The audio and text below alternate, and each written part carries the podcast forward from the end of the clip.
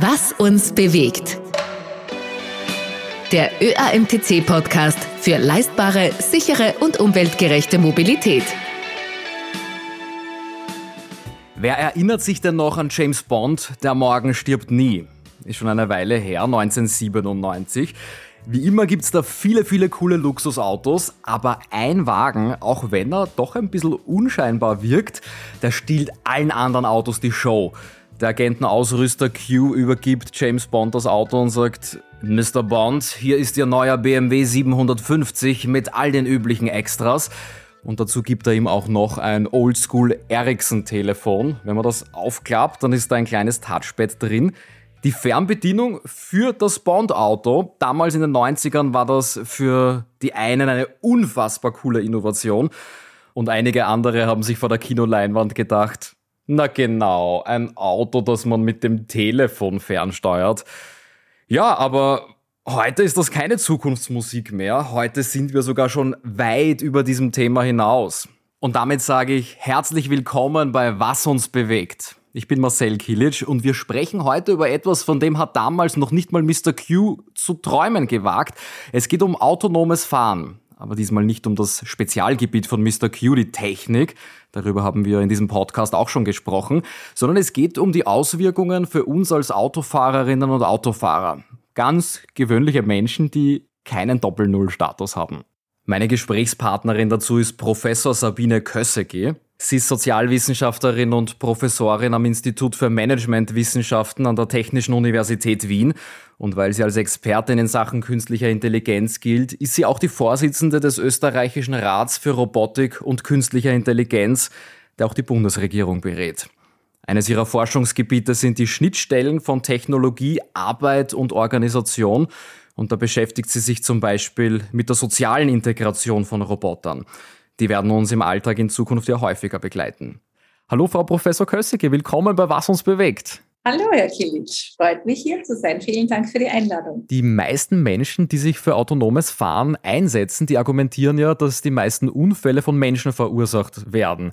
Ist das so oder gibt es nicht auch Unfälle, die dann von der Maschine getriggert werden? Naja, also wir haben auch eine Vielzahl an äh, Rückrufaktionen von Autos, die fehlerhafte Bauteile haben. Also so einfach kann man das jetzt gar nicht sagen. Und nachdem wir Menschen fahren und Fehler passieren, äh, ist es natürlich so, dass die meisten Unfälle durch äh, Menschen verursacht werden. Die Frage ist, ob Technologie eben einwandfrei ist und vor allem, wenn sie so komplex ist wie ähm, autonome Fahrzeuge sein müssen, äh, die sich in einer dynamischen, komplexen Umwelt bewegen können müssen, ob es nicht da dann eine Vielzahl an möglichen Fehleranfälligkeiten gibt. Ich würde es so formulieren, dass eben zugrunde liegende Hoffnung ist, dass äh, Maschinen perfekt sind, weil wir sie perfekt designen können. Und Lisanne Bainbridge hat schon sehr lange diese Ironies of Automation beschrieben, wo sie sagt, wenn äh, fehleranfällige Menschen dann Maschinen entwickeln, wie können dann die Maschinen fehlerfrei sein? Also da ist ja eine Ironie oder eine Paradoxie drinnen. Und genauso wir, wir sagen, die Maschinen sollen alles machen, also ein Auto soll autonom fahren, nur wenn es Probleme gibt, soll der Mensch eingreifen. Wie kann denn dann der Mensch eingreifen, wenn er die Kompetenzen gar nicht mehr hat, weil er die Komplexität der Maschine nicht mehr versteht oder einfach nie äh, mehr zum Beispiel hinterm Lenkrad sitzt. Also da gibt es einige äh, Paradoxien, die damit zusammenhängen. Man kann sehr gerade heraus sagen, es ist eine Hoffnung, dass die Fehlerhäufigkeit reduziert werden würde.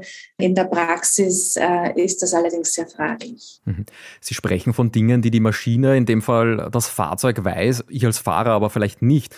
Was kann das sein? Sind das dann digitale Informationen, vielleicht äh, Car-to-Car-Communication, dass ein Auto, das vor mir fährt, auf der anderen Seite des Hügels vielleicht ein Signal sendet, da ist ein Hindernis und ich mich dann aber als Fahrer wundere, warum, wieso reduzieren wir die Geschwindigkeit und dann die Maschine in eine Richtung lenke, die nicht sinnvoll ist? Oder welche Informationen können das sein? Die Autos können miteinander kommunizieren, das wäre so das eine Thema, aber es gibt ja nicht nur Autos als TeilnehmerInnen äh, im Straßenverkehr, sondern eben auch äh, andere Menschen, Fußgänger, Radfahrer, vielleicht Tiere, äh, die sich auf der Straße bewegen. Das heißt, da gibt es eine Vielzahl an unterschiedlichen AkteurInnen mit unterschiedlichen Kompetenzen, Kinder versus Erwachsene versus Betrunkene etc. Also wir kennen das ja alle. Ähm, das heißt, eine Vielzahl an unterschiedlichen AkteurInnen. Und ähm, die Problematik ist, äh, das alles auf eine Ebene zu bringen. Also wenn nur Maschinen miteinander kommunizieren würden und nur Maschinen auf der Straße sozusagen wären, dann ließe sich das relativ gut äh, kontrollieren. Dann kann man es einerseits dezentral machen, aber das ließe sich dann sogar auch sehr gut zentral steuern. Da sprechen Sie ein Thema an von den verschiedenen Akteurinnen und Akteuren im Straßenverkehr. Sie sind ja der Meinung, Autofahren macht uns zu besseren Menschen. Aber wenn ich mir die Umgangsformen auf der Straße ansehe, dann bin ich persönlich da eigentlich nicht so ganz sicher. Ich spreche natürlich jetzt nicht von meinem Fahrverhalten, sondern von jenem Fahrverhalten, das ich als Beifahrer äh, mitbekomme. Und da wünscht man dem Gegenüber manchmal Dinge, ich glaube, die würde man in der U-Bahn oder auf der Straße so nicht sagen. Woher kommen Sie da zu dem Entschluss und zu der Ansicht, dass uns Autofahren zu besseren sozialen Individuen macht? Mein Argument ist, wir sind, also die Straße ist ein Ort der sozialen Begegnung. Das heißt, wir sind ja nicht nur AutofahrerInnen auf der Straße oder FußgängerInnen, sondern äh, wir treffen und begegnen dort anderen Menschen. Und ähm, das heißt, die soziale Interaktion ist auf der Straße genauso vielfältig, wie sie bei uns in unseren Wohnungen oder am Arbeitsplatz ist. Das kann freundlich sein, das kann zuvorkommend sein. Äh, und wir lernen diese Spielregeln. Und äh, zu sagen, wir haben einerseits die rechtlichen Normen, die sagen, was darf sein, was muss sein und was darf nicht sein. Wir haben moralische Normen, was ist gut und was ist richtig. Ja? Und dann gibt's aber diese sozialen Normen, wo wir Erwartungen aneinander bilden. Wir nehmen Kinder aus dem Vertrauensgrundsatz heraus, äh, weil wir nicht erwarten können, dass äh, sich Kinder schon an die Verkehrsregeln äh, halten und auch die Komplexität verstehen oder Geschwindigkeiten einschätzen können. Hier agieren wir sehr klar auf der Basis auch äh, von dem, was erwartbar von anderen Menschen ist, also auf Basis von sozialen Normen. Gleichzeitig, wenn eine ältere Person über die Straße geht oder einfach nur am Straßenrand äh, steht und wir wissen eigentlich, dass wir Vorrang hätten, würden wir sehr wahrscheinlich auf den Vorrang verzichten, wenn äh, die Situation es erlaubt, um dieser Person eine sichere Querung der Straße zu ermöglichen. Das heißt, wir lernen, auch im Straßenverkehr soziales Verhalten. Ich weiß nicht, ob Sie das kennen, wenn Sie zum Beispiel an einer roten Fußgängerampel stehen und dann gehen Erwachsene zum Beispiel bei Rot über die Kreuzung. Ich als Mutter sage dann zu meinem Kind das ganz laut, nicht. mein lieber Sohn, bitte mach das nie, das ist ganz dumm, das zu machen.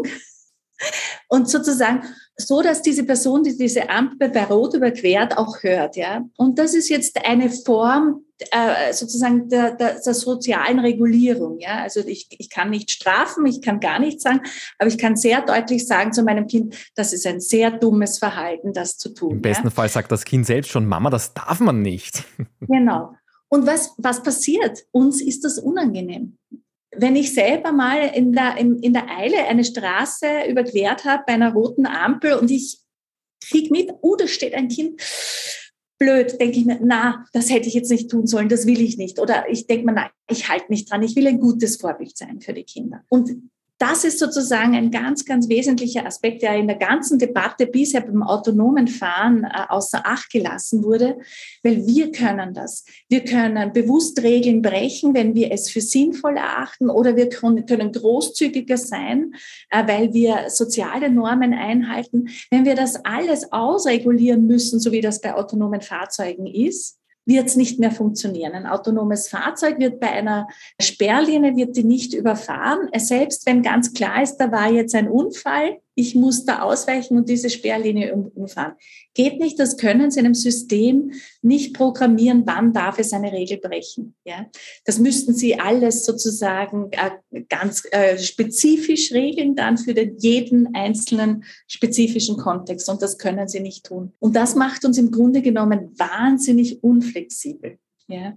Das ist sozusagen der Hinweis. Darum sage ich, Autofahren macht uns auch zu besseren Menschen, manchmal nicht. Manchmal zeigen wir unsere schlechten sozialen Seiten beim, beim Autofahren. Ja, wir beschimpfen andere oder nehmen den Vorrang. Aber im Grunde genommen wissen wir, dass das nicht in Ordnung ist, wenn wir das tun. Und ganz viele AutofahrerInnen sozusagen zeigen sich von ihrer guten, sozialen, rücksichtsvollen, menschlichen Art und Weise. Also es hängt auch ein bisschen mit der Erwartungshaltung zusammen. Sie haben aber auch schon viele Dinge angesprochen, die das betreffen, was wir der Maschine beibringen können. Und Sie sagen, Es gibt Regeln, die kann man nicht brechen. Also wahrscheinlich eine Sperrlinie oder eine doppelte Sperrlinie oder eine Stopptafel. Aber wie lerne ich dieser Maschine dann doch irgendwie äh, situationsabhängiges Abwägen? Gibt es da eine universelle Richtlinie, die in, jeder, äh, in jedem Ort, in jeder Straße dann zutrifft? Oder ist es vielleicht die Situation, dass man sagt, diese Stelle an dieser Ecke hat eine ganz spezifische Eigenheit und da ist vielleicht der Hunderter, der erlaubt ist, gar nicht angebracht. Oder da geht es neben der Begrenzungslinie doch noch ein Stück asphaltiert weiter und da kann man in einer Ausnahmesituation drüber hinausweichen. Und woanders ist vielleicht gleich das Pankett und äh, da ist das keine gute Idee. Kann man das machen? Könnte zum Beispiel die Stadt sagen oder irgendeine betreuende Stelle, na, wir haben da eine spezifische Eigenheit oder sind es universelle Normen, die ich der Maschine einmal lernen muss? Wir haben Straßenverkehrsordnung und wir wissen, dass wir die nicht brechen dürfen. Das heißt, ähm, das ist einmal die Mindestanforderung an ein autonomes Fahrzeug, dass es die Straßenverkehrsordnung einhält. Jetzt kann ich noch äh, programmieren, dass unterschiedliche Länder unterschiedliche Straßenverkehrsordnungen haben. Also das ist dann ein Regelwerk, wenn dann, und das ist eindeutig spezifiziert. Jetzt frage ich Sie, was, wenn bei einer 100er Beschränkung, Ihr Beispiel, ja, wenn wenn da eigentlich 100 gar nicht angemessen sind, dann würde ich ehrlich gestanden sehr grundsätzlich die 100er Beschränkung auf 80 ändern und nicht die Entscheidung einem individuellen Autofahrer oder einem, einem autonomen Fahrzeug überlassen, ob das jetzt angemessen ist oder nicht. Ja. Mhm. Ist offensichtlich dann nicht. Das heißt, da, ist, da stimmt die Beschränkung grundsätzlich nicht. Wir haben das Problem, dass Maschinen keinen Sinn erfassen können. Ja. Maschinen können erkennen, also klassifizieren, äh, bewerten, berechnen, Wahrscheinlichkeiten einschätzen, sich an Regeln halten. Äh, aber was sie nicht können, ist, sie können nicht verstehen, ob eine 80 kmh Beschränkung etwas Gutes oder Schlechtes ist. Wir tun das mhm. als Menschen. Ja. Wir, wir können sagen, 80 kmh ist gut, weil es ist gut für die Umwelt. Ja. Und es ist sicherer als 100 kmh. Das können Maschinen nicht. Aus diesem Grund können Sie auch nicht bewerten, in welcher Situation es zum Beispiel ein geringeres Übel ist, eine Regel zu brechen, ja, als die Regel einzuhalten. Also ich zum Beispiel könnte ja sagen, ich, wenn ich zum Beispiel einen Auffahrunfall verhindern will und ich merke, mein Hintermann, meine Hinterfrau ist viel zu nahe an meinem Auto, dann bleibe ich vielleicht bei einer Stopptafel nicht stehen, sondern fahre rein, wenn ich sehe, es ist ohnehin kein Verkehr. Ich breche zwar diese Regel, verhindert damit aber einen Auffahrunfall. Kein Polizist dieser Welt wird mich deswegen strafen, wenn ich das gemacht habe, weil ich einen Unfall verhindert habe. Ja? Diese Einschätzung, das einer Maschine zu lernen, ist wahnsinnig schwierig und zum heutigen Stand der Forschung nicht möglich. Was noch dazu kommt, sind ja dann ethische Grundsätze. Und jeder, der mal irgendwo in der Schule vielleicht eine Ethikvorlesung, eine Ethikeinheit besucht hat, weiß, es gibt nicht die eine Ethik wie die zehn Gebote. Auch in der Ethik gibt es verschiedene Strömungen, verschiedene Meinungen und man kann nicht immer sagen, das ist jetzt ethisch korrekt oder nicht. Also das ist ja oft Diskussionssache. Ähm, wie schaut das aus bei komplexen Entscheidungen? Angenommen, Sie fahren auf einer schmalen Straße, Gegenverkehr kommt und neben mir stürzt ein Kind mit dem Fahrrad, äh, fällt auf die Fahrbahn. Das heißt, äh, Bremsen geht sich vielleicht nicht mehr aus, aber in jedem Fall habe ich eine Situation, die ich so nicht möchte. Wie kann die Maschine da reagieren oder welchen ethischen Grundsatz kann ich da berücksichtigen, wie sich eine Maschine, ein autonomes Fahrzeug verhalten soll, wenn beide Szenarien Worst Case sind? Man könnte das jetzt so angehen wie zum Beispiel im äh, Utilitarismus. Man könnte sagen, wo entsteht der größere oder der geringere Schaden und die Maschine entscheidet sich also für den geringeren Schaden. Ja, zunächst ist einmal das sowieso eine Theoret, eine hypothetische Situation, weil die Bemessung des Schadens ist für eine Maschine in so einer Situation äh, schlicht und ergreifend gar nicht möglich. Ja, also wir könnten Regeln einprogrammieren, Maschine erkennt eine oder zwei Personen oder eben, und das ist jetzt die Alternative, gefährdet die Personen im Fahrzeug. Ja, ähm, oder äh, gefährdet Personen außerhalb des Fahrzeuges. Und jetzt stellen Sie sich vor, die von Ihnen beschriebene Situation und ich äh, habe vom Hersteller einprogrammiert, dass immer wenn es zu einer kritischen Situation kommt, gefährdet das Auto nicht die Personen außerhalb, sondern zunächst die Insassen, weil die haben sich ja für den Kauf dieses Autos entschieden. Wer würde sich dieses Auto noch kaufen? Das im mhm. Zweifel mich gefährdet, ja, also und zum Beispiel gegen die Wand fährt und nicht über das Kind drüber fährt, ja. Funktioniert nicht. ein Auto, das automatisch sozusagen den Fahrer schützt, die Fahrerin schützt und die anderen äh, Teilnehmenden wird wahrscheinlich nicht zugelassen werden, ist äh, ethisch auch problematisch. Ein, nach dem Zufallsprinzip hm, ist auch schwierig, weil vielleicht gäbe es in dieser Situation äh, eine kreative dritte Lösung. Äh, nämlich vielleicht nicht das Kind zu überfahren, aber einen Auffahrunfall mit einem LKW äh, zum Beispiel keine Ahnung, müsste man sich überlegen. Ja, also das heißt, in Wahrheit sind diese, ich meine, Sie beschreiben, das ist das Trolley-Problem, das äh, typische, und in Wahrheit ähm, ist das schon sehr drastisch. Aber die Regeln müssen ja bereits viel früher anfangen, nämlich zum Beispiel die Fragestellung, ab welcher Größe eines Tiers bremsen Sie, um einen angenehmen Fahrkomfort noch zu gewährleisten, beziehungsweise die Insassen nicht zu gefährden. Ist es die Katze? Ist es der Hund? Ist es der Hase, der Frosch? Also sozusagen, welche Tierhöhe oder Größe äh, ist jetzt, und ich meine, wenn da Tierschützer sind, würden die äh, vielleicht ganz spezifische Meinungen dazu haben und andere wieder ganz andere Meinungen. Und jetzt sage ich Ihnen noch ein Beispiel, das ich äh, selbst erlebt habe. Ich habe einen autonomen Bremsassistenten äh, getestet, durfte ich testen im, im Testcenter bei Graz. Und äh, da fährt man ja auf, äh, auf einer Straße dahin und dann kommt ein Dummy von der rechten Seite, ein Fußgänger.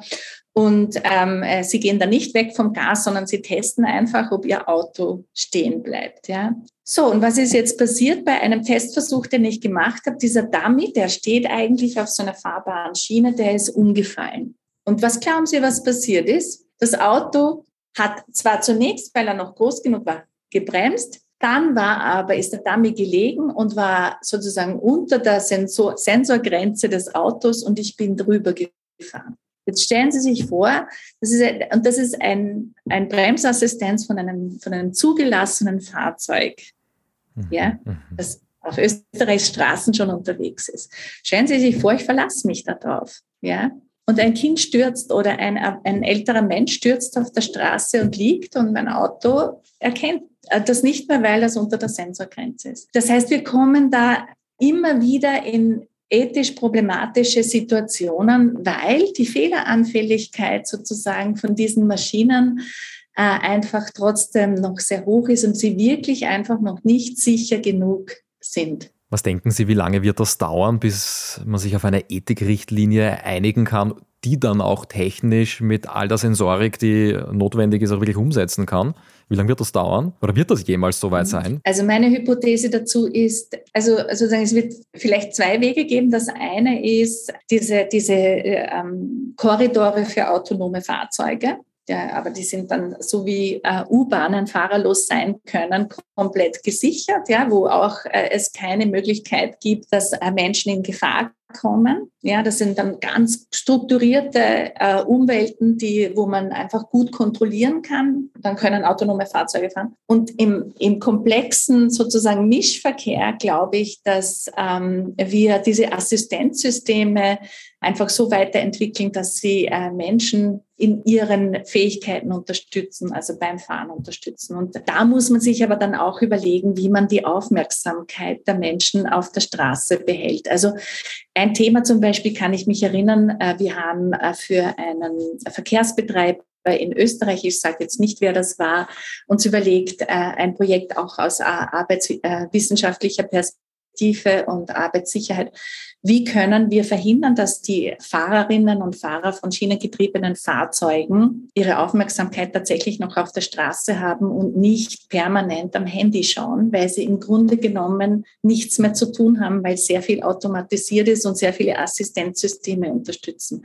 Das ermüdet uns, das lenkt uns ab und damit passieren aber dann genau massiv, äh, massive äh, Probleme. Und da zum Beispiel, da braucht es dann einfach Konzepte, wie können wir einerseits die Sicherheit erhöhen, erhöhen? Äh, wie können wir den Menschen aber auch unterstützen, dass er in der Aufmerksamkeit dort ist, wo er sein soll, wenn es notwendig ist? Mhm. Ja.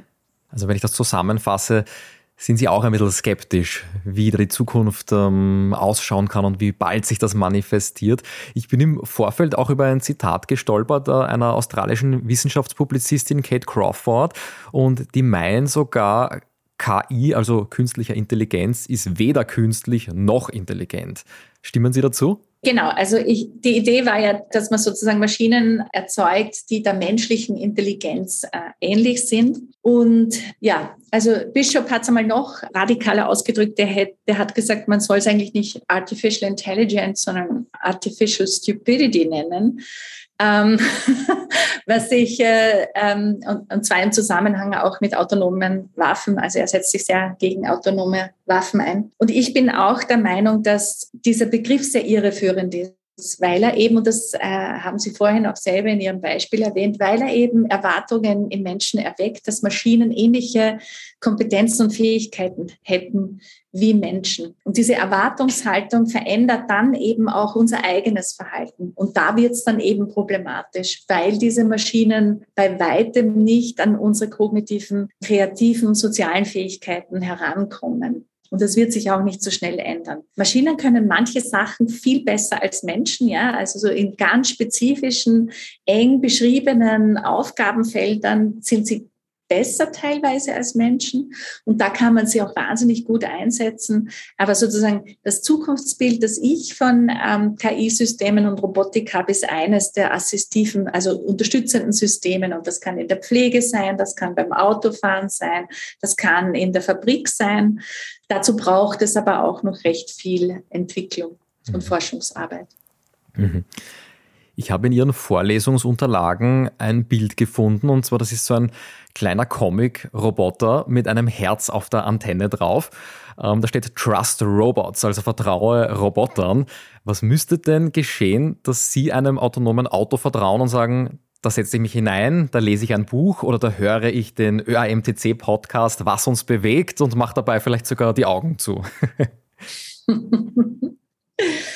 naja, Trust Robots ist übrigens ein Doktoratskolleg, das wir an der TU Wien haben und mit dem wir uns genau mit dieser Frage beschäftigt haben, was braucht es, äh, um einer Technologie zu vertrauen. Ähm, ganz wichtig in erster Linie ist Transparenz über Fähigkeiten und äh, eines Systems, aber eben auch über Grenzen äh, dieses Systems. Also das wäre das, das Erste, was ich äh, wissen wollen würde. Dann bräuchte es eben diesen sicheren Korridor, ja, also wo ich mir auch sicher sein kann, dass niemand gefährdet wird durch ähm, die Nutzung einer Maschine, die ich, also wo ich mich entscheide, diese, mich in dieses Auto zu setzen. Ja, und dann äh, vertraue ich schon darauf, dass wenn solche Maschinen auch tatsächlich zugelassen werden, dass dahinter dann tatsächlich es ähm, ein, ein äh, sicheres Regelwerk gibt und äh, Institutionen gibt, äh, die sicherstellen, dass diese Produkte sicher sind. Also da vertraue ich auf die Regulierung der Europäischen Kommission zum Beispiel. Ja. Mhm. Wie viel Robotik gibt es denn bei Ihnen zu Hause oder wie smart ist Ihr Eigenheim? Haben Sie einen Staubsaugerroboter? Nein, das äh, ein Problem ist, ich hätte ich wahnsinnig gerne, aber ich habe zu viele Treppen in meiner Wohnung und daher ist das nicht praktikabel und auch äh, es steht zu viel Spielzeug wahrscheinlich herum, weil ich ja zwei Kinder habe und ähm, zu viele Sportgeräte liegen herum und das ist nicht praktikabel bei Staubsaugerrobotern, weil die damit nicht umgehen können. Also das ist auch wieder, je schöner aufgeräumt eine Wohnung ist und je freier und weniger Möbel, umso besser. Also keine Treppen, mhm. keine Hindernisse, nichts, umso besser funktioniert der Staubsauger. Vielleicht spiegelt sich das mal in der Architektur der Zukunft wieder und wir legen unsere Wohnungen in Form eines Korridors an und jeder muss auf einen Sessel springen, bevor der Roboter startet. Nein, brauchen wir natürlich nicht. Nein, äh, das ist jetzt, Sie, Sie sagen das so, äh, als wäre es ein Spaß, aber es gibt natürlich in der Rahmenplanung und in der Architektur tatsächlich Überlegungen, wie wir also künftig Wohnungen planen müssen, damit sie für diese Technologie geeignet sind. Und auch das ist gar nicht so weit hergeholt. Also ich forsche auch zum Thema Pflegerobotik äh, und Assistenzrobotik für ältere Menschen. Und da ist das, sind das natürlich Überlegungen. Also wie muss man denn die Räume dort auch gestalten, dass wir zum Beispiel Pflegerobotik einsetzen können? Das ist eine spannende äh, Frage. Das wird auf uns zukommen, dass wir diese Assistenzmaschinen äh, einsetzen in Pflegeheimen vielleicht, aber auch bei uns zu Hause. Und äh, genau diese Überlegungen gibt es jetzt schon. Mhm. Sehen Sie da Parallelen zwischen den Systemen auf der Straße und in ganz anderen Anwendungsfällen, eben zum Beispiel in der Pflege, in der Assistenz? Gibt es da eine gegenseitige Befruchtung in diesen Strömungen oder passiert die Forschung da sehr autonom, unabhängig voneinander? Nein, nein, das sind, das sind ganz eng äh, verwoben. Sie müssen sich ja überlegen, alles, was ein Roboter oder ein autonomes Fahrzeug wahrnimmt, macht es über Sensorik. Das heißt, da werden die gleichen äh, Dinge verwendet wie Kameras und äh, äh alle möglichen anderen äh, Sensoren. Dann gibt es sozusagen das äh, andersrum die Aktuatoren, also das heißt eben, äh, wie ein System dann auch in, in die Umwelt eingreifen kann. Das ist in einem Fall halt sind es äh, die Reifen und ist der Motor mit Beschleunigen und Bremsen und so weiter.